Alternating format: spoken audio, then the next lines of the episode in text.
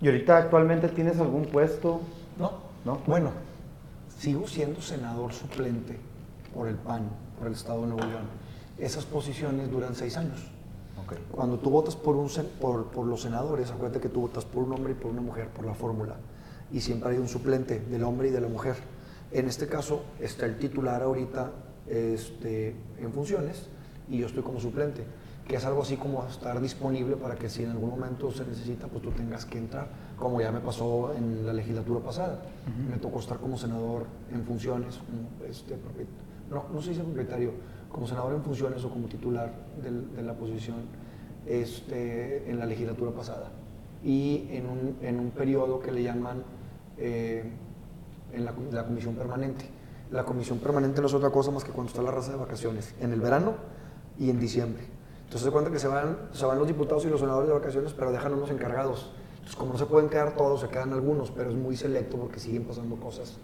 Entonces esa comisión se llama comisión permanente porque está eh, integrada por senadores y por diputados federales. Y ahí mismo hacen una mesa directiva, igual que en un periodo eh, de una legislatura normal, hacen una mesa directiva. Entonces ahí me tocó estar como secretario de la mesa directiva. Muy padre. Entonces todo rollo para decirte que la, en realidad esa posición termina en el 24, Ok. En las próximas elecciones. justo en las próximas elecciones. Ok. Sí. Pero pues no estoy en funciones, no tienes ninguna responsabilidad, ninguna atribución, ningún sueldo, absolutamente nada. Solamente suplente por amor al arte o... Pues, se- lo que pasa es que cuando alguien vota por esa posición, ya o sea, queda en firme, pues. No es como que vayas a poder renunciar. Se puede renunciar, pero en estos casos más bien es, sigo teniendo la posición, pero no estoy en funciones. Haz de cuenta que estoy, soy el jugador que está en la banca. Sí. Si en algún momento hay que entrar a la cancha, entras a la cancha. Más que la banca sí le pagan. Nada más que a la banca sí le pagan, sí entrena y todo. Esa es la pequeña diferencia. Sí. Ay, no, pero qué Oye, padre. esto se quedó grabado. ¿No pasa nada si lo subimos? Nada, nada. Ok. Claro, yo no, aquí, a mí me pueden preguntar sobre absolutamente todo. Ok. Todo. No, pero me refería Digo, lo, lo editamos todo al final, si no, o sea, sí, pero siéntanse con nosotros. Aquí no hay, o sea, no- no- no- ni preguntas dirigidas, ni preguntas omitidas, ni siéntanse con absoluta libertad y transparencia de hacer preguntas si quieren también irreverentes. Yo lo, yo lo preguntaba porque no te había hecho Avisado. avisado, exactamente, que Por estábamos la, al cor- aire. por correr la cortesía, pero bueno. Exactamente. Pues bueno, empezamos este, oficialmente entonces este, con, con el licenciado Horacio González Delgadillo. Eh, él fue senador y, pues qué, qué mejor, qué mejor inicio, ¿no? Muchísimas gracias por estar aquí. Encantado de compartir tiempo, espacio, conocimiento, experiencias. Y luego les digo yo que es un ejercicio de reciprocidad, porque yo les platico un poquito sobre mí, sobre mi experiencia este, y lo que me ha tocado vivir, pero al mismo tiempo a mí me toca también aprender de las mismas este, pláticas, porque hay muchas otras cosas que los jóvenes están ahorita presentes y a mí me sirve para mantenerme también actualizado sobre temas de interés. Claro, ¿no? Sí, tampoco me gusta, o sea, me encanta dar la introducción a la gente que, que invito porque digo, es un honor tenerte y, y- y- y es como que el respeto, pero también me gusta que fluya más y de repente siento que como que di- dices el, eh, todo el nombre, el currículum de alguien y, ya no se siente tan genuino la interacción que lo que, lo que no queremos, pero, pero pues no, platícanos este, sobre el- cuando fuiste senador el, eh, en la legislatura pasada, ¿qué se siente este, estar en el Senado? Dicen, una vez escuché que el Senado es como el, el mejor estado de ánimo del hombre o algo así, que es, que es decir, la aspiración pues, más alta. No, no digo nada contra los diputados, pero No. solo hay 128 senadores. Pero mira, cuando, de verdad muchas gracias por el espacio, este, encantados de, de estar aquí con ustedes todas las veces que, que- que me inviten. Pero mira, para los que hemos eh, tomado la decisión de participar en lo público o en la política, este, dicen, entiendo yo que la, palabra como que senador, senado, viene del latín de sabiduría. Y entonces estás rodeado de gente que ha participado mucho en los temas públicos, en los temas políticos, en los temas electorales, y entonces pues, aprendes un montón. Eh, yo empecé mi trayectoria eh, pública como regidor ciudadano aquí en mi ciudad, que es San Pedro. Después de venir muchos años de trabajar en la iniciativa privada. Trabajé muchos años en la iniciativa privada, fui maestro también en la UDEM, este, y el destino luego me llevó a que me invitaran a ser regidor ciudadano en San Pedro. Y luego ocupé varias posiciones en lo público, pero finalmente este, la posición como senador ha sido una- un, privilegio porque te permite, miren, hoy justo, hoy es día lunes 8 de mayo, Y es la nota del día de hoy, por ejemplo, están viendo que es eh, lo que resuelve la Suprema Corte de la Justicia de la Nación sobre el famoso Plan B, Plan B. que si se desaparecía o no se desaparecía el INE. Entonces, todas esas cosas este, me tocó participar en su momento desde el origen. Entonces, te permite estar mucho más enterado de, de cómo están pasando las cosas y el rodearte de personas que, independientemente que tengamos ideologías y pensamientos diferentes, te permite también abrir un poquito más. Dicen que la, que la mente tiene que ser como un paracaídas, ¿no? La tienes que abrir, o sea, conforme vas cayendo, se va abriendo y vas aprendiendo cada vez cosas nuevas. Y lo mismo pasa en el Senado. Y te das cuenta que hay algunas cosas que en la misma ideología que tú tienes con algunos otros que te acompañan, no siempre estás de acuerdo y a veces estás a favor también de algunas otras cosas. Entonces, yo creo que ese ejercicio de democracia y la participación ahí, este, haciendo estas leyes que definen la forma en la que nosotros llevamos el día a día, todo el mundo te dice que qué flojera, iba a decir otra palabra, todo el mundo te dice que qué flojera la política. Todo el mundo dice, no, la política, yo odio a, los, odio a los políticos y son la escoria de la sociedad y qué mugrero, bola de corruptos, bola de qué mugrero. Este, a mí no me interesa involucrarme en la política, pero la verdad de las cosas es que dicen que si tú no te involucras en la política, la política se va a involucrar contigo. Y todo lo que tiene que ver con nuestros negocios, con nuestra educación, con nuestra seguridad, con todo el acontecer del día a día de nosotros como ciudadanos, viene de la política. El problema es que se ha deteriorado tanto en los últimos años que pues nadie quiere participar. Fíjate que yo, además de soy confer- conferencista y tengo ya muchos años dando una conferencia y uno de los temas de los que hablo es de la fortaleza de las instituciones. Y ahí te habla de la confianza que hay en la Suprema Corte de la Justicia de la Nación, en los militares, en las universidades, en, la- en la prensa, etc. Y los que salen a mero arriba calificados son los militares y las universidades. Pero los que salen peor calificados son los políticos, los senadores, los diputados. Entonces les digo, qué triste que sean los peor calificados los que están definiendo cuáles son las reglas del juego y cómo tenemos que interactuar con todo lo que tiene que ver en el acontecer diario. ¿no? Pero entonces, el haber estado en el Senado ha sido una experiencia extraordinaria, este, todo un privilegio y un honor. Y, y el tema en lo público es pues, que este, te vas manteniendo activo, vigente y participando. Entonces, un día está, a, mí, a mí ya me tocó participar en un gobierno municipal, en un gobierno estatal, este, ahora en la parte legislativa. Entonces, va redondeando el perfil este, y eso ha sido para mí una extraordinaria experiencia. Oye, con todo lo que me estás diciendo, me quedo con. Me de- un rollo totote. No, no, no, no pasa nada. No, pasa nada. Pero si agarro vuelo y de repente empiezan a cabecear algo, me dicen, güey. No, pero con, con eso que estás hablando y que dices que las instituciones más confiables son las universidades y el ejército, me, me, me vino a la mente el tema de los estudiantes que mataron ahí en el, En el el TEC. De Monterrey y, Sí. y cómo pues, estas instituciones que en teoría son las más confiables, el ejército y el TEC, se vieron involucradas en un encubrimiento y se prestaron a malas prácticas, ¿no? No vamos a decir que todos, yo estoy seguro que hay muchos este, soldados buenos y que el TEC es una gran insti- institución y es una buena institución, pero bueno, siempre tienen sus altas y bajas, ¿verdad? Y en ese momento fue una, una baja para ambas partes. Completamente de acuerdo contigo. ¿Y sabes cómo lo resumiría yo y cómo lo complementaría? En todos lados hay buenos y malos. O sea, hay buenos y malos en los partidos políticos, hay buenos y malos en, como maestros, hay buenos y malos estudiantes, hay buenos y malos jugadores de fútbol, hay de todo. Entonces, el problema es cuando la llevan justos por pecadores, ¿no? Y ahorita, por ejemplo, estamos hablando del tema público y estamos hablando, a mí siempre me gusta hablar de la participación ciudadana porque yo vengo, vengo prácticamente de la iniciativa privada, o sea, he sido emprendedor, empresario, ejecutivo y ahora estoy participando en esto y la verdad de las cosas es que hace 10 años que empecé a participar, eh, muchos de mis familiares y amigos me decían que sí estaba tonto. ¿Cómo es posible que estés este, dejando la estabilidad y el crecimiento que has tenido en, en- en lo empresarial como para venirte a meter a lo público? Yo lo que les digo es que todos en algún momento de nuestras vidas tenemos que participar en algo, todos. Y entonces, el hecho de que haya gente mala, pues no habría de... son llamadas de atención, pero al mismo tiempo también nosotros tenemos que tomar las decisiones de salir y participar. A lo mejor no en un partido político, pero en una junta vecinal, haciendo un podcast, o sea, generando conciencia, participando activamente. Porque lo que les digo es que es bien fácil señalar desde lejos eh, las cosas que están mal, pero pues hay que ser parte de la solución y ser nosotros mismos agentes de cambio, ¿no? Claro, pero intimida, ¿no? Entrar a la política.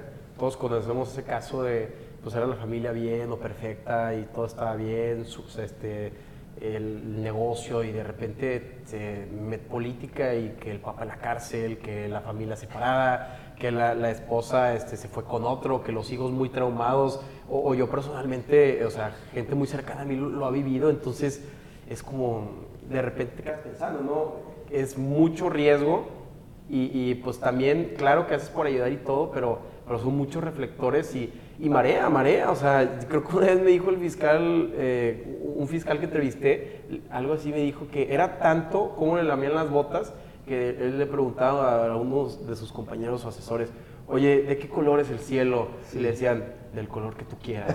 Estaba madre, o sea, y chance yo, chance yo caigo, o sea, si, si hay 10 vatos que, que están alrededor de mí diciendo que eres perfecto, pues chance me lo voy a creer, ¿no? Y, ¿sabes cuál es el problema? Que se hay mucha gente que se marea muy rápido. a ver, primero que nada, el costo de participar en lo público es alto, porque implica mucho sacrificio social, mucho sacrificio económico, eh, una fortaleza de tus amistades, con tus amistades, con tu familia y demás. Porque, a ver, yo llevo 10 años en esto, este, y he tenido también, como dicen coloquialmente, grillas, ¿no? Y críticas, y, oye, y señalamientos de que esto está mal, hizo esto, y le digo, mira... O notas, ¿eh? o notas, ¿no? Sí, y, y ahí van a estar, y entonces eh, no todos los medios de comunicación son tan profesionales como para ser verdaderamente objetivos con lo que, eh, con lo que publican. Y muchas veces son relaciones, yo les digo que son relaciones utilitarias. Desgraciadamente son relaciones utilitarias y va de la mano con lo que me estás diciendo tú. ¿Por qué? Porque esas relaciones utilitarias, cuando están las personas en el puesto, te das cuenta que tienes, yo lo- este, les decía yo, que las felicitaciones de cumpleaños son diferentes cuando estás como senador a cuando estás en tu casa, en tu negocio, ¿no? Este, Y no te tocó en Navidad, ¿verdad? Tú estuviste de febrero a... eh, no, a mí me tocó... Porque si Ah, sí. te hubiera tocado Navidad, puta, No, pero, lleno, ¿no? No, pero mira, como quiera me ha tocado, a ver, ya fui regidor ciudadano en San Pedro, secretario del Ayuntamiento de San Pedro, secretario del Ayuntamiento de San Nicolás, este, me tocó estar obviamente en el Senado y en la Comisión Permanente, me tocó estar como director general de Fundidora. Siempre lo que yo hago es que los- las cosas que nos regalan, por ejemplo, en diciembre, dice, oigan, en la posada de equipo, ahí van. A mí en lo personal no me den absolutamente nada, todo para que haya absoluta transparencia en ese sentido, porque además es ilegal el poder recibir este, regalos. Eh, pero yo lo que les digo es, son relaciones utilitarias y entonces buscan al, al puesto, no a la persona.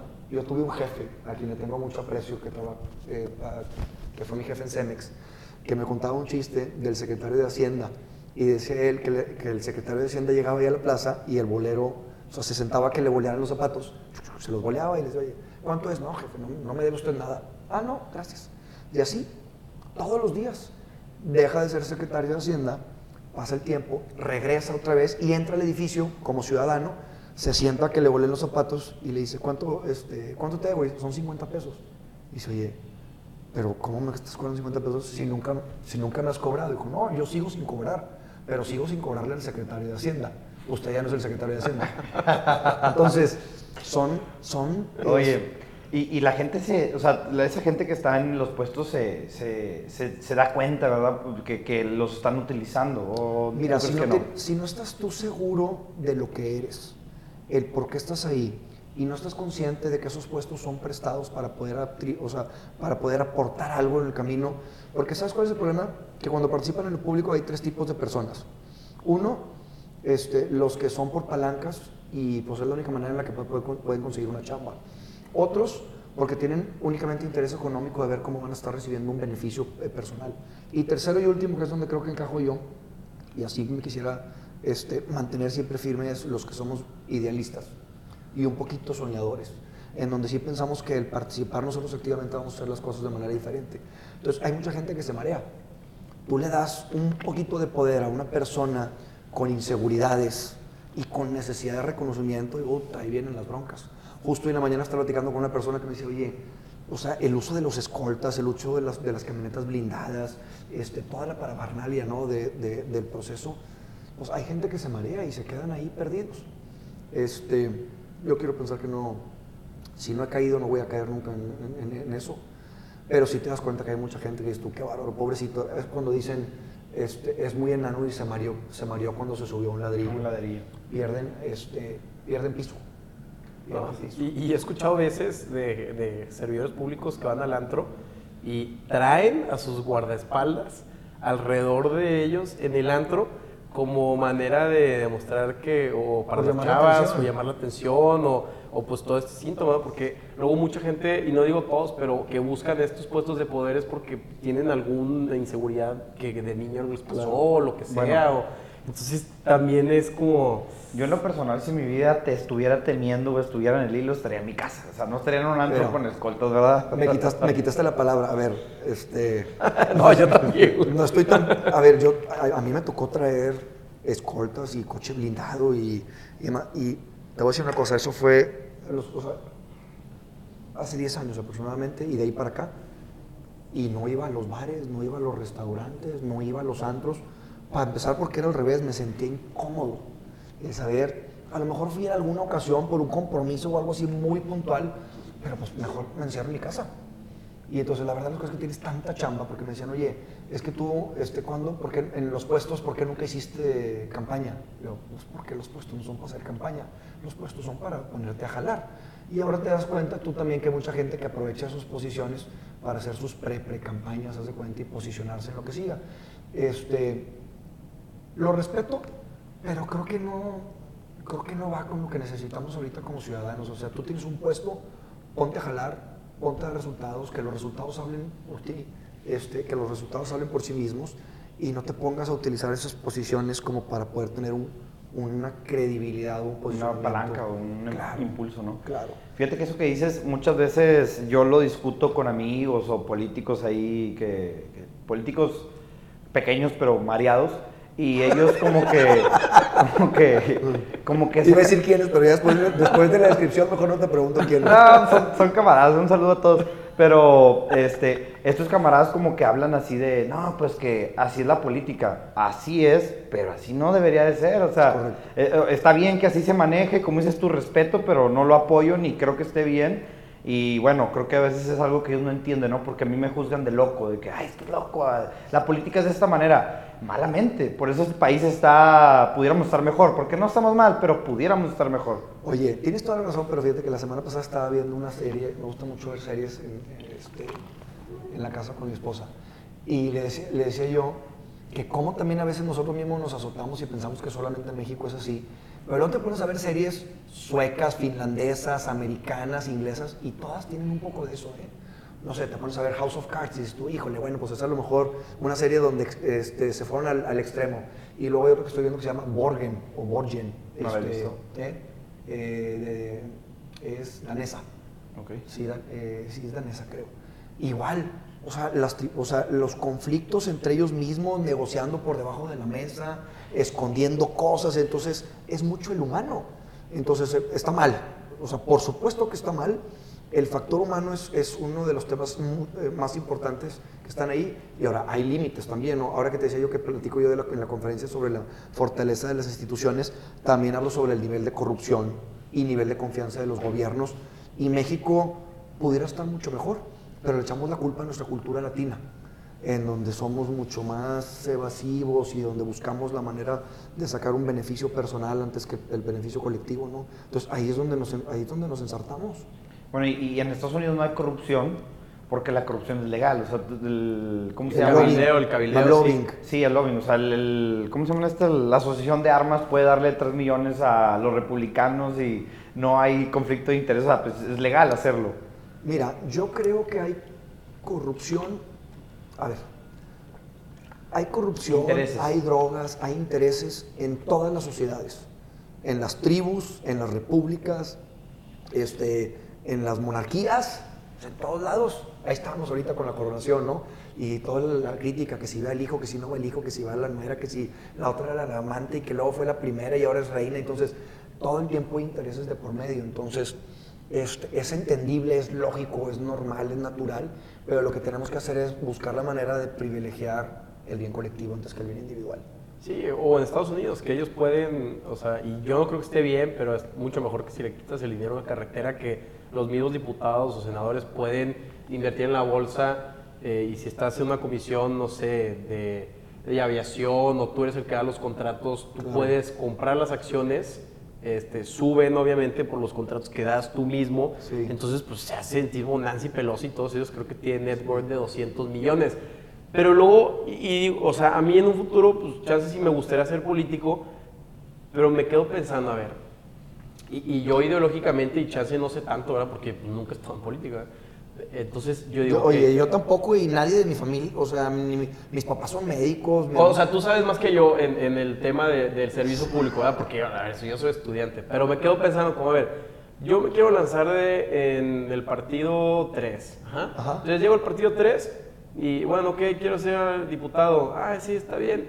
Este, y y, eh, quiero buscar fondos, ¿no? Por- para, para, no sé, mi campaña. Ajá. O el partido me dice, no, pero pues tú busca los fondos. Ah, Sí. bueno. Entonces yo voy con algún empresario y digo, oye, necesito apoyo para mi campaña. Ah, ok, está bien. Pero cuando seas diputado, ¿cómo me vas a apoyar? Y tú, puta, o sea, todavía no soy alcalde, diputado y ya voy a tener intereses. Entonces empiezo, ok, entonces ya voy a hacer un títere. Y ok, y luego, y luego ya me meto al partido, bien padre, así. Y al parecer, pues, a ver, la gente roba, ¿no? O, o hay ciertas formas, pues, de, de obtener recurso o beneficio y que yo voy a ser el único de que como que palomita santa que no haga nada y en un, en un colectivo pues obviamente te van a aislar, ¿no? Porque pues todos están repartiendo el queso y ah, ese güey es bien es mocho, es mocho. Sácalo. Sácalo. Entonces nunca va a ser parte de este colectivo de poder. Es- entonces son como Eso- temas sistémicos que A ver, yo me me parten el cráneo.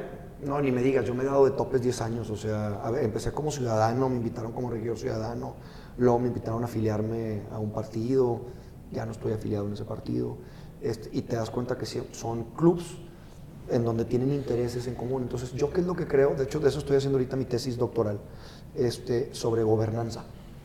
Eh, y gobernanza no es otra cosa, yo nunca había escuchado la palabra hasta hace dos o tres años, no sé si les ha tocado escucharla, pero gobernanza no es otra cosa más que decir, eh, muchas decisiones y temas de gobierno se pueden tomar entre el gobierno, organismos de la sociedad civil y, este, y la academia, por ejemplo, o los empresarios. Entonces, ahora sí, a mayor participación de todos en una misma mesa, les digo yo que es como el, como el ejercicio de que imagínate que estás tú haciendo un examen en el salón, está el maestro y te dice, oigan, ahorita ven cómo va a salir del salón, no se copien. Pues alguno se va a copiar. Claro, claro. Pero si el maestro dice, no, oigan, no va a salir, pero desde aquí desde la ventana lo voy a estar viendo, a lo mejor se copian un poquito menos. Pero si el maestro está ahí presente, no se van a copiar. Entonces yo lo que les digo es que en, esa misma, en ese mismo ejercicio, para, los, eh, para, el- para la ciudadanía, pues a mayor participación ciudadana, mayor transparencia, y a mayor transparencia, menor corrupción, porque estás viendo lo que está pasando. Es como cuando vas a un restaurante y tienen un vitral en Bueno, la cocina. para eso está el INAI, ¿no? Pero que Pero es el, el, es el INAI es para el acceso a la información.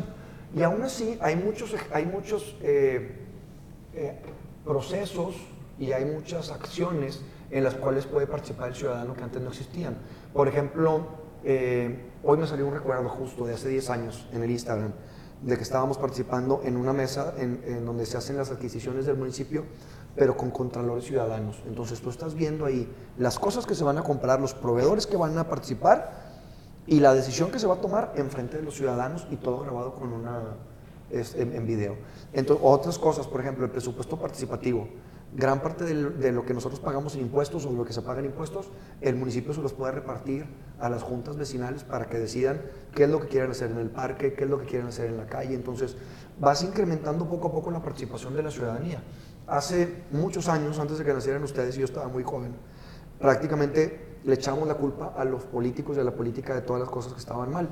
Y luego se fueron desarrollando políticas públicas, en donde las políticas públicas participaban algunas personas de la sociedad, velando los intereses de que se pudieran ir balanceando. Bueno, eso ha ido evolucionando y el punto más actual es el de gobernanza, en donde juntos nos damos cuenta de cómo vamos a hacer las cosas. Entonces, yo sí creo que el tema de la participación ciudadana tenemos que seguirlo empujando. Creo que también es un tema en donde a lo mejor no podemos participar toda la vida, pero en algún momento tenemos que participar y en algún tema que nos interese. Oye, a mí me gusta mucho el tema del deporte. Te metes en un tema de fomento al deporte. A mí me gusta la cultura. Te metes en lo de cultura. A mí me gusta la participación ciudadana per se. Ah, bueno, pues te metes en eso. Entonces, hay muchos. El, el tema es: hay mucha gente que quiere participar, pero no todo el mundo sabe con quién jugar o con qué partido jugar, que es lo que decías ahorita tú del partido político. Pues, este, a veces mismo infierno, distintos diablos, ¿no? Todos los partidos están iguales, y no lo digo solamente por los de México, también es a, o a nivel internacional. Pero ahora que se están abriendo incluso las opciones de las plataformas ciudadanas, tú puedes ser candidato ciudadano sin partido político. Te cuesta el doble de tiempo y esfuerzo y demás, Pero a lo mejor ahí sí con eso puedes medir los compromisos que vas a estar agarrando. Como tú decías, en el partido político, por ejemplo, a veces tienen intereses que están por encima de ti. Y entonces casi casi que te dicen, oye, aquí está esta persona, te va a ayudar con esto. Y, y luego tienes que, o sea, tienes que asumir que el partido tiene como quiera sus propios acuerdos, ¿no? Entonces, creo que es la única manera en la que puedes dormir tranquilo y saber que puedes participar en un tema. Mira, por ejemplo, aquí en San Pedro, pues aquí ya hubo candidaturas independientes, candidaturas ciudadanas. Y yo creo que llegaron para quedarse, o sea, con todos y sus vaivenes. Este, hoy yo te puedo decir, por ejemplo, aquí el tema de San Pedro es balón suelto. Puede ganar el Bueno, PAN.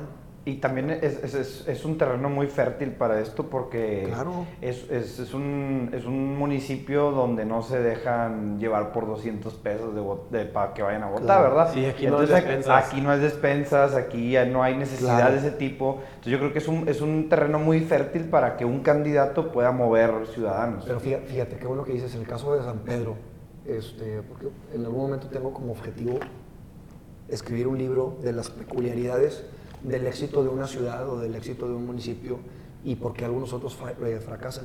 Pero el caso de San Pedro tiene tres cualidades o tres características. El primero ya se lo saben, el, mayor, el municipio con mayor ingreso per cápita más o menos de Latinoamérica. ¿no? El segundo es el municipio con mayor número de años de educación en todo México. O sea, aquí es más fácil que, que vayan terminado carrera, maestría, dos maestrías, etc. Y el tercero es el municipio con mayor número de juntas vecinales formalmente establecidas. Entonces, hay lana, hay capacidad intelectual y hay capacidad de organización. Entonces, por eso precisamente aquí hay, hay, una- hay un concepto que le llaman en la política que es el voto cruzado.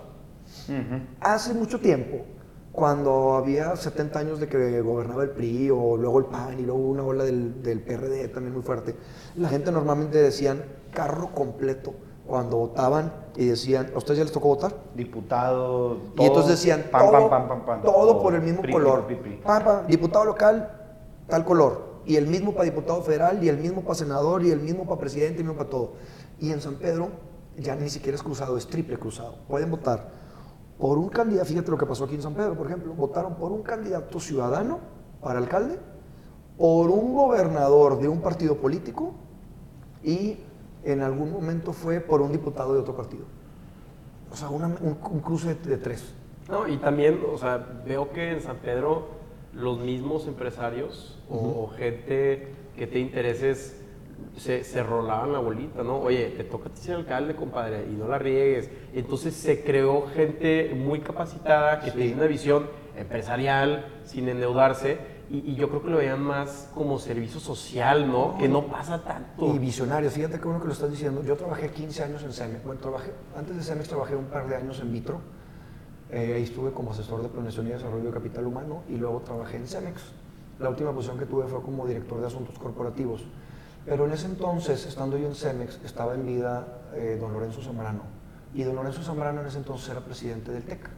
Y me acuerdo que hacían una reflexión cuando estaban todos estos temas de inseguridad y, muchos temas decían, oye, las universidades, no solamente el TEC, el TEC, la UDEM, la UR, la UNI, decían, oye, estamos haciendo a unos muy buenos abogados, muy buenos ingenieros, pero ¿dónde están los futuros eh, funcionarios y los futuros políticos? Claro. Y entonces de ahí, fíjate, este, yo hice mi primera maestría, la hice en Administración Pública y Políticas Públicas, precisamente en el TEC, becado por CEMEX, en la primera generación, que era una alianza que tenían con Harvard, porque era pensando en cómo iban a desarrollar precisamente talento para que participara en los temas públicos y que no estuviera entonces gente improvisando a la hora de estar chambeando en, lo- en los temas este, públicos. Sí. Entonces, si hay una convicción por parte de algunos empresarios, no todos tienen ese liderazgo y esa visión, de salir y participar activamente, porque antes a lo que, a lo, a lo- lo que veo que ha pasado es que cada vez quieren participar menos porque cada vez está más sucio el tema. Entonces la cancha implica que se O- o enloden. se queman, o se queman. sí, entonces,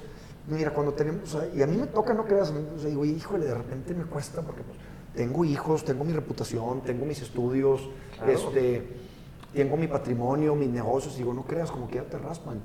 Y, se, y, y, y sí cala, pero vas engrosando la piel y vas derechito y tú dices, "Oye, mira, yo, yo duerma tranquilo y sepa que estoy haciendo lo correcto, aunque me quieran levantar falsos, aunque me quieran meter el pie y aunque no me, este, no me vean bien porque no me quiero meter en sus, eh, los españoles dicen los cochupos, los acuerdos eh, por debajo de la mesa, pues ni hablar, pero puedo irme a, comer a cualquier restaurante y a cenar a cualquier restaurante con mi familia y con mis amigos y, al contrario, o sea, estoy seguro que nos van a voltear a ver bien cuando identifican que es una persona que está verdaderamente jugándosela. Claro, y, y fíjate que no sé, que tú que fuiste profesor de la UDEM, no sé qué tal viste a los chavos, pero mínimo mis compañeros del TEC no les gusta la iniciativa pública, les hablo de política y no, no, no, no, no, no, no. iniciativa privada, puro privado, entonces también me quedas pensando, como, "Mm", y no es tanto tipo Itam, Ibero, que casi casi vomitan políticos a cada rato, en el TEC no les gusta meterse al servicio público, o al menos eso es lo que yo sentí. No sé qué tal está la UDEM,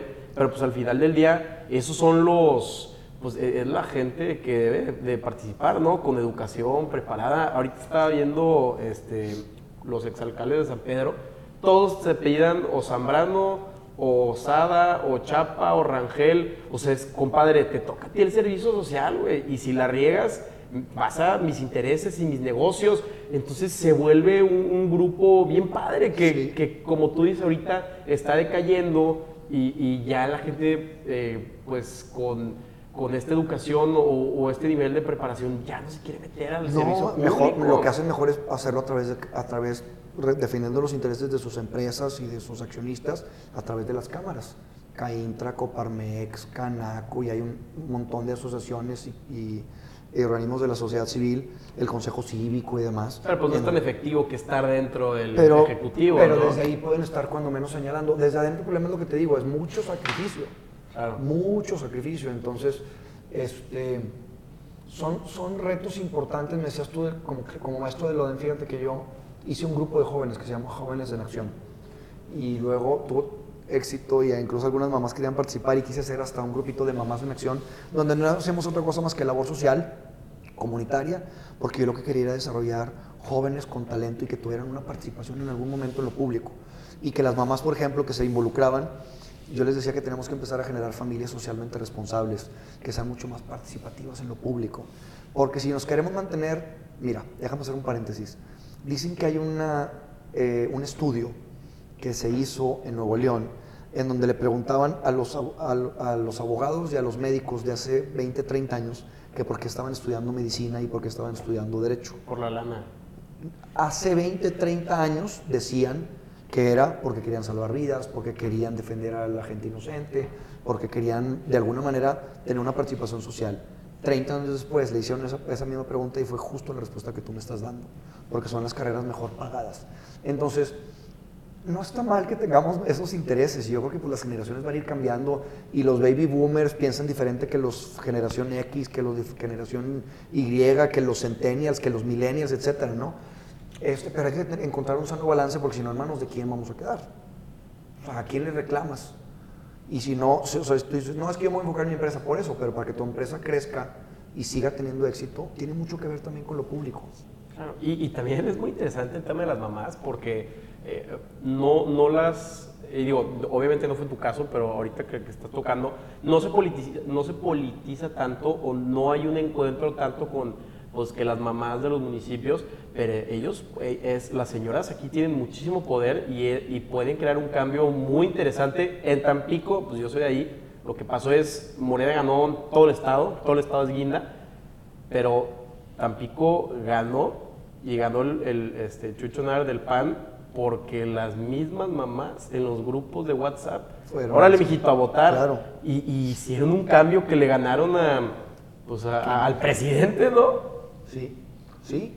A ver, eh, digo, finalmente las mamás son el núcleo de las casas, ¿no? O sea, y, si hay una buena alimentación, y hay una buena educación, y hay un buen este, ejemplo de civismo, por ejemplo, pues eso se lleva en la casa. Y tenemos tres vehículos, o sea, tenemos tres formas en donde aprendemos las cosas, se lo digo yo a mis hijos. Digo, tú vas a aprender algunas cosas en, en la escuela, otras cosas en la casa y otras cosas en la calle.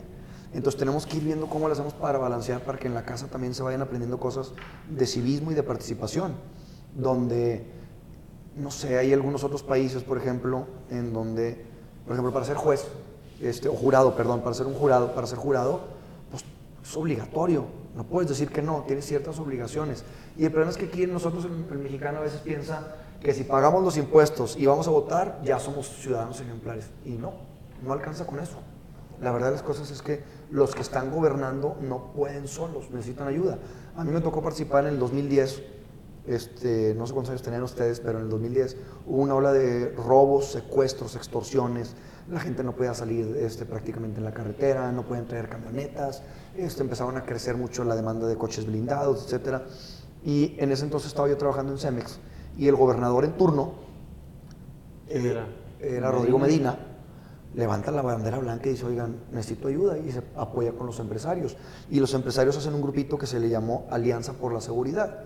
Y entonces Alianza por la Seguridad eran dos personas de cada una de las empresas participando activamente en resolver la problemática de seguridad. A mí me tocó ser una de esas dos personas por parte de Cemex que Ok. participaron en la Alianza por la Seguridad y de ahí lo que hicimos fue el hacer un diagnóstico que nosotros dijimos que nos íbamos a tardar tres meses en hacer el diagnóstico, nos tardamos tres días. Está todo echado a perder. No había nada que diagnosticar, es borrón y cuenta nueva.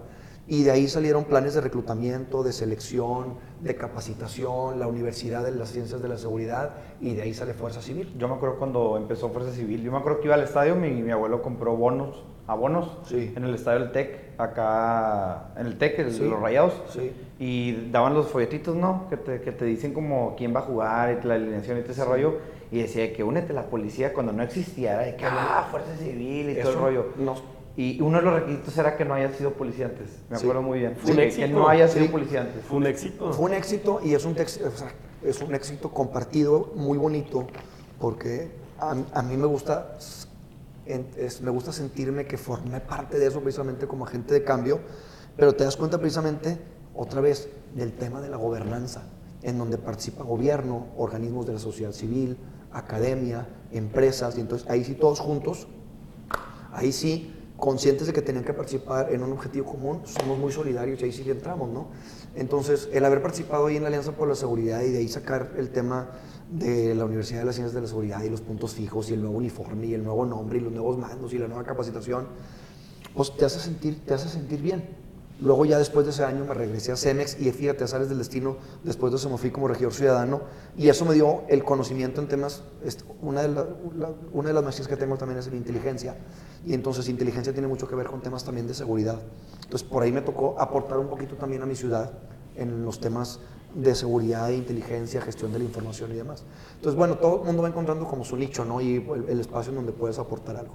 Pero en fin, todo esto para decirles que el tema de gobernanza creo que es un ejercicio que tenemos que ir impulsando, rescatando y promoviendo. Bueno, ahorita, ahorita que hablabas tú de, de lo de copiarse en el examen, ¿no? Ajá. Y luego hablamos de, de las balaceras que había y todo esto la inseguridad. Me acordé de una historia que, que bueno, yo, yo no me copié, pero est- estábamos teniendo un examen de francés, el cual yo no era muy bueno, y, pero yo no era así como de esos que se quedaban hasta el final a ver si le caía una respuesta del cielo a ver de quién se copiaba. Contestaba lo que sabía y lo que no y ya lo entregaba. Pero mis amigos que sí eran un poquito más pacientes en el sentido de a ver cómo rascaban por aquí, pues no creas que nos tocó un simulacro de balacera. Entonces todos nos tiramos al piso y pues todos mis amigos empezaron a pasar las respuestas y yo, ching, ¿para qué entregué el examen? Pero bueno, es nomás para amenizar la plática, porque se puso muy serio. Oye, pues a mi hermano le tocó en Campus Santa Fe este, la balacera. eh, una vez que hubo, porque llegó un empleado del TEC y agarró su nómina y al salirse lo vieron ahí unos, eh, pues, no sé, algún delincuente, entonces le, le empezaron a perseguir. Entonces este empleado se mete al TEC Santa Fe otra vez y pues los, esos criminales le dispararon la pierna. Entonces se armó caos total y mi hermano me dice que estaba haciendo un examen igual de que lo peor, así que dijo, no estudié, o sea, y de repente simulacro de balacera, los mandan al sótano así horrible porque en el momento no sabes, digo, fue, fue algo así, pero tú piensas que es una balacera contra Claro, todos, la, la ¿no? adrenalina como quiera te da. Entonces era mi hermano y el profesor de que escondiéndose en las bibliotecas y al final ya se controló y todo, pero creo que no tuvo que hacer el examen otra vez. Es que es bien grave, o sea, ahorita ya, pas- ya pasaron, ¿qué? ¿Cuánto? ¿13 años? sí, sí, estamos en 2023. Ya pasaron 13 años y a veces a la gente se le olvida. Pero bueno, ahorita, por ejemplo, está, eh, salió una nota en el periódico que creo que ah, es- el mes de abril ha sido los, otra vez uno de los meses más este, Violentos. más violentos de los últimos años. Entonces, ojo, porque lo que no queremos es acostumbrarnos. O sea, yo me acuerdo cuando vienen amigos o conocidos canadienses, americanos, ingleses, europeos en general, españoles, que llegan y ven aquí gente con armas largas y coches blindados y llaman dicen, oye, ¿qué es esto? Me, me siento en lugar de sentirme más seguro, me siento más inseguro. O sea, yo veo muchas camionetas blindadas y, y gente con arma larga, arma larga y me siento inseguro. Y te pasas hasta en las playas. O sea, ahorita vengo, vengo de mi La marina. ¿Eh? La marina en la playa. Sí, a las Polaris en, en sus racers Sí, con armas ver, largas. Cumplí 19 años de casado la semana pasada. me Ah, fui con mi, felicidades. esp- gracias, me fui con mi esposa a Cancún porque ya nos casamos y dije, vamos otra vez a Cancún y a cenar. Y en la playa, los de Marina, con todo su cubre, o sea, con todo su pasamontañas y el uniforme completo, arma larga, al lado del que vende cocos y el que vende mangos. Entonces, no está padre. No está padre. no, se intimida. ¿eh? Oye, Sí. yo, yo tenía una novia en Nuevo Laredo. Y pues. No ya- encontraste un lugar más peligroso. ya, ya ves que pues, o sea, la gente, como dices tú, se acostumbra. Yo iba para allá y de repente me tocaba ver civiles armados, este, no sé si eran escoltas o policías o grupos delincuenciales, no hacía preguntas yo, eh, pero pues uno no está acostumbrado a ver gente civil con eh, armas de poder del ejército que a lo mejor son ilegales porque creo que los, los Kalashnikovs, que son las AK-47, no son del ejército mexicano. Cosas muy extrañas que, que para mí me asustaban, pero pues ahí era como que, nah, es como normal y así. Pero ese es el problema, que no lo podemos ver como normal. O sea, por ejemplo, aquí San Pedro, ¿no? Es el municipio que por muchos años, con sus vaivenes, ¿verdad? Pero por muchos años, desde que yo estaba como secretario de ayuntamiento, era el municipio con, este, con mejor percepción de seguridad, ¿sí? Pero al mismo tiempo te das cuenta que en los últimos tres meses aumentó un 126% la percepción de inseguridad. Y esto, "Achis, ¿cómo? sí, no sí lo vi, entiendo". sí lo vi también. No entiendo, o sea, ¿cómo? Ah, bueno, pues quiere decir que ahorita somos los menos peores.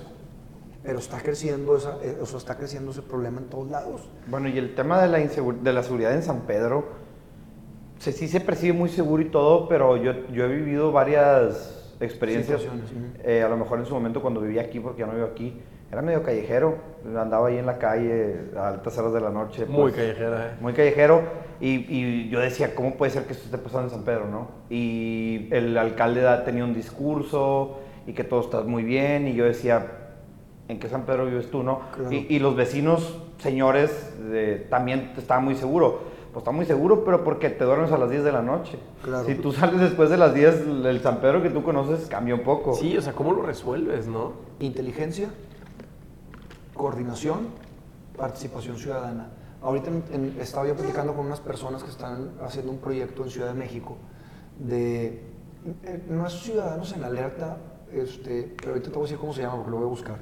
Pero estos cuates lo que hacen es, todas las ciudades tienen cámaras y las cámaras están eh, operadas desde el C4. Y es increíble, ¿no? Pueden Y checar una placa y en un segundo, ¿no? Y de- Yo, yo te puedo contar una cosa de volada. Una vez estaba acá por donde yo vivo y, y había unos niños llevándose una portería de una casa que la desechó y llegó la policía de volada y yo les dije, no, esa portería es de un vecino, la sacó para la basura y que no sé qué. No, sí, pues lo vimos en el C4, en las cámaras y pues tuvimos que venir a ver, ya corroboramos y ya se van los niños. Sí, tiene- por esa parte sí está muy fuerte ese sistema. Pero imagínate que eso lo podamos complementar con esto que se está haciendo en... en- yo, yo constantemente estoy viendo todo el tiempo mejores prácticas, mejores prácticas, mejores prácticas, por, por de- deformidad profesional. Este, no todo es aplicable, ese es el tema. O sea, tú puedes encontrar mejores prácticas en algunos otros países del mundo, pero no todo es aplicable a la ciudad. Pero hay una que yo creo que hay que analizar este, y evaluar y es lo que están haciendo en Ciudad de México. El- tú como ciudadano tienes tu casa y en tu casa vas a tener a lo mejor una cámara en la esquina y otra cámara en la otra esquina.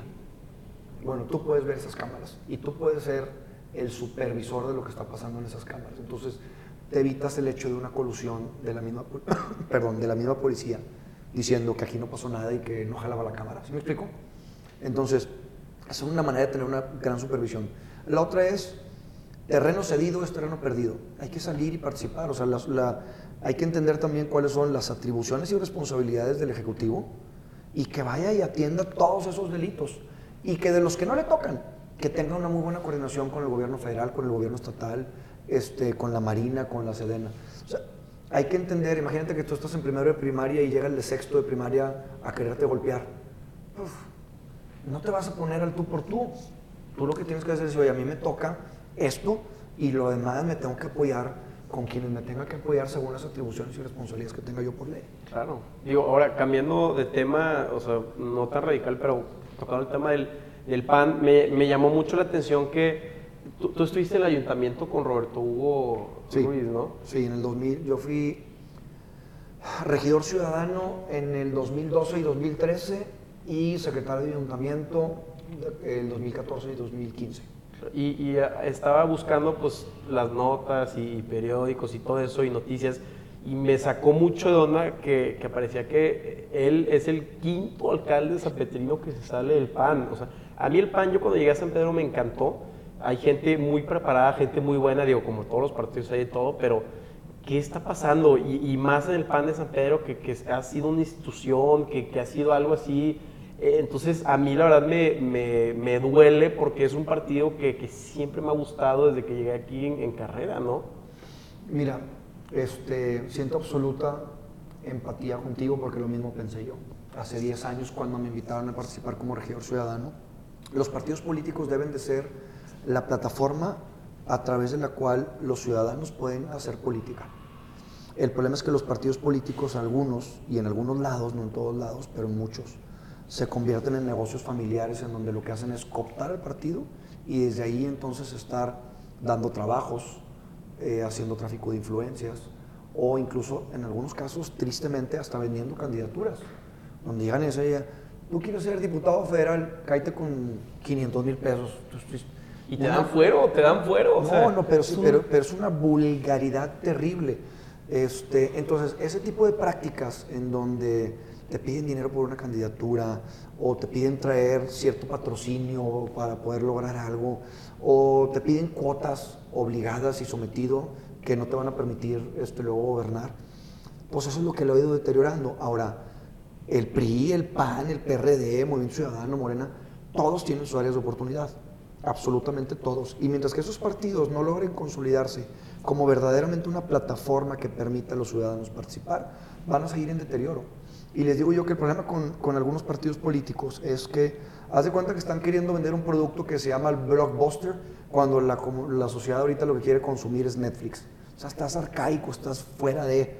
Estás haciendo las cosas igual que hace 5, 10, 15, 20 y 30 años y tienes que actualizarte, tienes que evolucionar, tienes que buscar la manera verdaderamente de defender la democracia que eran tus valores. Si no lo hiciste así, pues por eso vas a ir perdiendo y perdiendo y perdiendo. A ver, el PAN quedó en cuarto lugar en la capital, en Monterrey. Yo tengo una pregunta. Este, ¿qué, bueno, nos, nos, preguntas como para saber tu opinión. ¿Qué opinas tú de estas alianzas de PRI y PAN con tal de hacer competencia a Morena? Si esa alianza es de todos los partidos políticos contra Morena, o sea, un tipo Tucón, todos unidos contra Morena, pudiera funcionar. Si no es así, entonces, ¿cómo el reto, va, el reto que van a tener es cómo van a defender las ideologías que son completamente diferentes. Eso, eso es lo que yo quería o llegar. Sea, unos, están a, unos están a favor de una cosa, otros están a favor de otra. ¿Cómo le vas a hacer para poder lograr? Ahora, imagínate aquí en el caso de Nuevo León o, o Monterrey, o sea, que el PRI y el PAN han sido los acérrimos rivales, ¿no? Y ahora me dices que vamos juntos. Sí. No, no me digas. ¿Cómo que ahora vamos juntos si, hemos, si han robado este, elecciones? ¿Sí me explico? Entonces, son retos bien, bien importantes. A lo mejor a nivel federal pudiera tener un poquito más de probabilidad de éxito, pero a nivel estatal y municipal, cada municipio va a funcionar diferente. Oye, y ahorita que estuviste en el Senado, eh, pues platícanos, ¿no? ¿Qué, qué se siente? Eh, o sea, yo, yo si estuviera en el Senado y estuviera entrando, obviamente me intimidaría demasiado con gente como pues, un Gustavo Madero, uno de esos viejos lobos del mar que nacieron, desayunaron y comieron política, claro.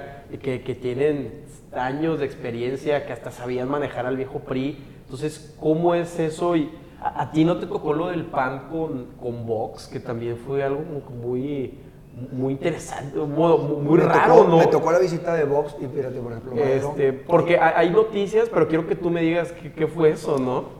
Esa fue una, eh, el tema de la invitación que hicieron con los de Vox y demás, yo creo que fue un error de agenda que tuvieron ahí. La verdad de las cosas no, no midieron las consecuencias. Este, pero sí, definitivamente el haber estado, me tocó platicar, conocer, interactuar, trabajar con temas con Gustavo Madero, con Xochitl Galvez, este, con Julen eh, Rementería, con eh, Kenia Rabadán. Este, ahorita estoy, estoy de hecho estudiando el doctorado y en el doctorado participan otros senadores. Ahí está, por ejemplo, Miguel Ángel Mancera, Claudia Ruiz claro. Y aprendes también, te digo, de los, que, de los que son en algún momento de otro figuras. color, ¿no?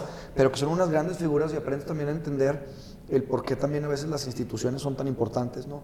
Eh, pero ahí fíjate que, claro que también me intimidó, pero yo sabía que tenía que aprovechar. Es como, como cuando te meten, a, imagínate que te meten al, juego, eh, a la cancha, el, faltando los últimos 15 minutos, pues te partes la mandarina los 15 minutos.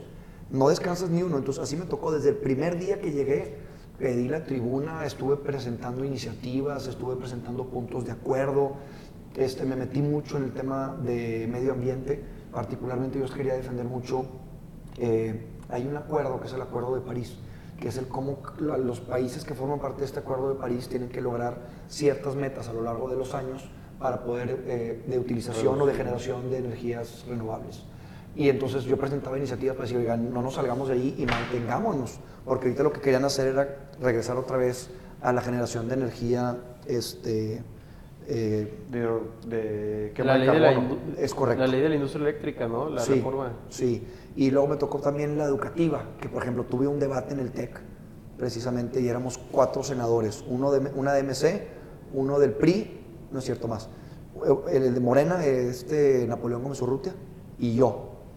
Este, y yo estaba en contra de la reforma, porque decían, oye, este, vamos a empujar la reforma, y terminó pasando porque tienen mayoría, pero decía, ¿cómo es posible que estés pensando que en esa reforma no vas a evaluar a los maestros?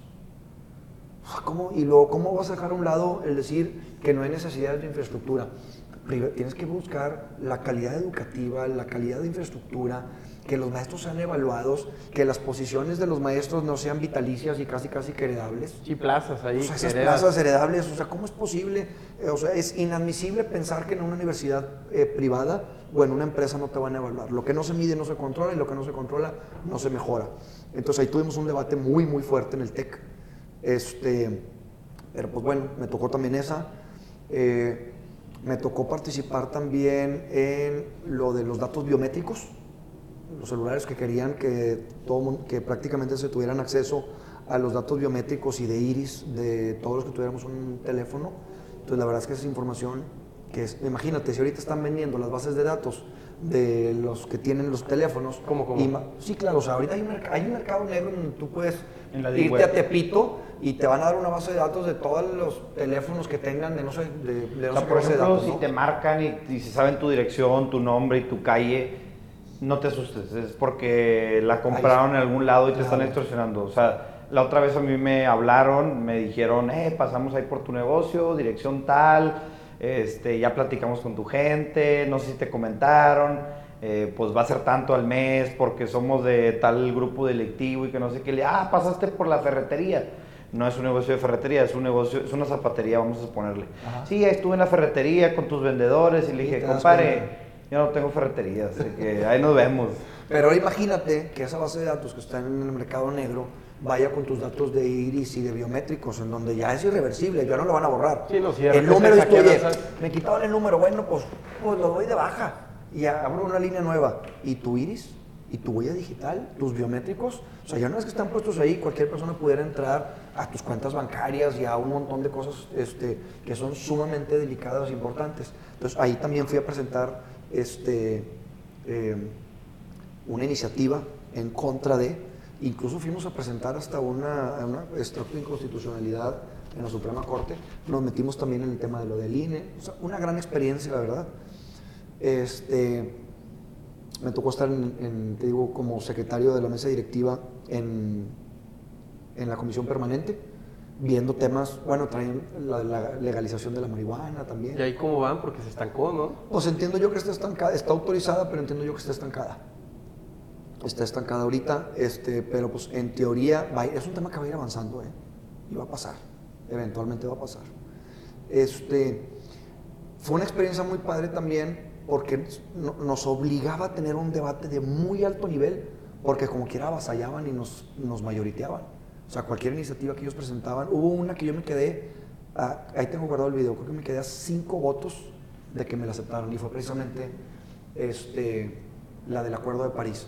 Presenté una iniciativa también para que, en el caso de del área metropolitana de Monterrey, tenemos tren, ¿verdad? En el centro de la ciudad, casa. Y ya hay una obligación en donde esos trenes tendrían que pasar por la periferia. Y yo lo que decía es que manden los trenes por la periferia y que se utilicen todas las vías que tenemos en fleteros y en todas las que tenemos en, la ciudad, en el centro de la ciudad, Como que, metro. que se utilicen como un transporte público. no, o sea, puedes encontrar algo, puedes encontrar un tranvía, puedes encontrar, o sea, algo. Como San Francisco. O como San Francisco, claro. Entonces, otra vez, pensando en las mejores prácticas, presenté esa, esa iniciativa también por ahí. Este, Pero no, presen- no, perdón, ¿no pasaba mucho que en el Senado eh, tú estás, o sea, eh, debatiendo, analizando y todo, y que en la- las cámaras oscuras ya, ya se haya dado el, el resultado, ya se haya negociado, o, Pues ya lo- o, o lo ves un poco más de tú por tú? Les digo que muchas veces eso está más arreglado que la lucha libre, güey. y el problema es que, a ver, hay, de- hay temas que no se tienen que debatir por completo en el pleno, para eso están también las comisiones.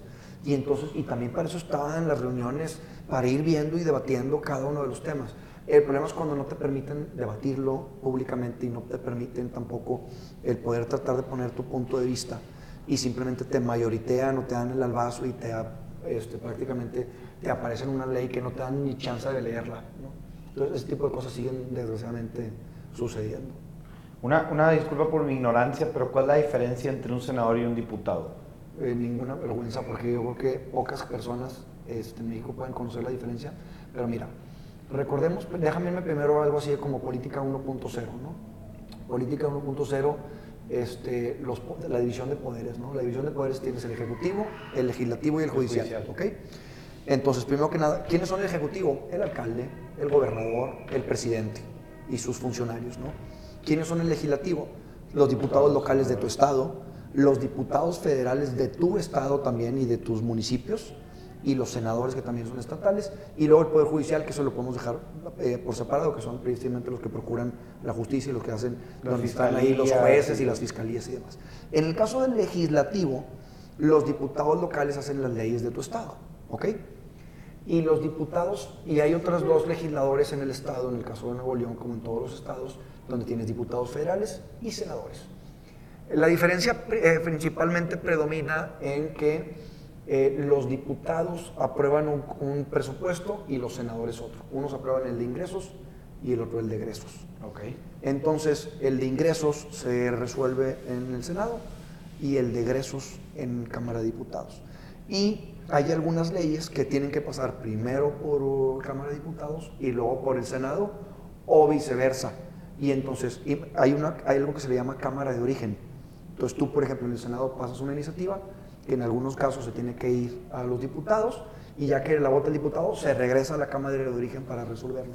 Incluso hay algunas cosas, hay algunas leyes, por ejemplo, eh, por ejemplo, modificaciones a la Constitución, tú como abogado te va a tocar en algún momento también ver ese tema, pero necesitas cierto número de votos. Hay algunas cosas que se votan de manera diferente, otras que son con mayoría este, calificada y otros tienen que estar con mayoría absoluta, ¿no? Y que incluso en algunas modificaciones, por ejemplo, como cambios eh, a, a la Constitución, tienen que pasar por la mayoría de los congresos estatales. O sea, más o menos creo que son 17 congresos estatales los que tienen que aprobar un cambio. Entonces, esa es principalmente la diferencia entre senadores y diputados. Y en el caso de los senadores, les toca también ver este, política exterior. Bueno, me imagino que para ser senador hiciste campaña, ¿no? Para ser senador me tocó hacer campaña. Este, es una campaña igual que cualquier otra eh, legislatura. En el caso de nosotros, quedamos como segundo lugar. Y entonces, al ser el segundo lugar, entramos por ser los primeros de la fórmula. Y entonces entraron dos, entraron un senador y una senadora de Movimiento Ciudadano que quedaron en primer lugar. Y entró el el senador solamente de primera fórmula del PAN, en el de que voy yo con- como suplente. ¿Qué fue lo más impactante que viste durante campaña? Que sí hay mucha gente que quiere sentir a los políticos cerca, que los necesitan ser. Es divertidísimo, ¿eh? A ver, a mí me ha tocado hacer y participar en campañas municipales, estatales, estatales ya llevo tres. No yo como candidato, salvo la del, la del Senado, pero es divertidísimo. Si en algún momento tienen la oportunidad de participar en una campaña, en una campaña política, de verdad háganlo, porque te permite también tener el pulso ciudadano de verdad. Es sumamente este, eh, importante ahorita las redes sociales, pero yo creo que tienen que estar muy bien complementados con el trabajo de campo y con la cercanía con la gente y tener verdaderamente el diagnóstico y el termómetro de lo que la gente está necesitando. Eso te va a permitir tener entonces las soluciones correctas y no sin un diagnóstico desde fuera. Pero lo más, este, lo más interesante es que hay gente, hay, hay- gente súper agradable. Ahora, a mí, me tocó hacer a mí me tocó hacer una campaña en el Estado, desde arriba hasta abajo, los 51 municipios, desde Anáhuac, Lampazos, hasta acá abajo, Mier y Noriega, Zaragoza y demás.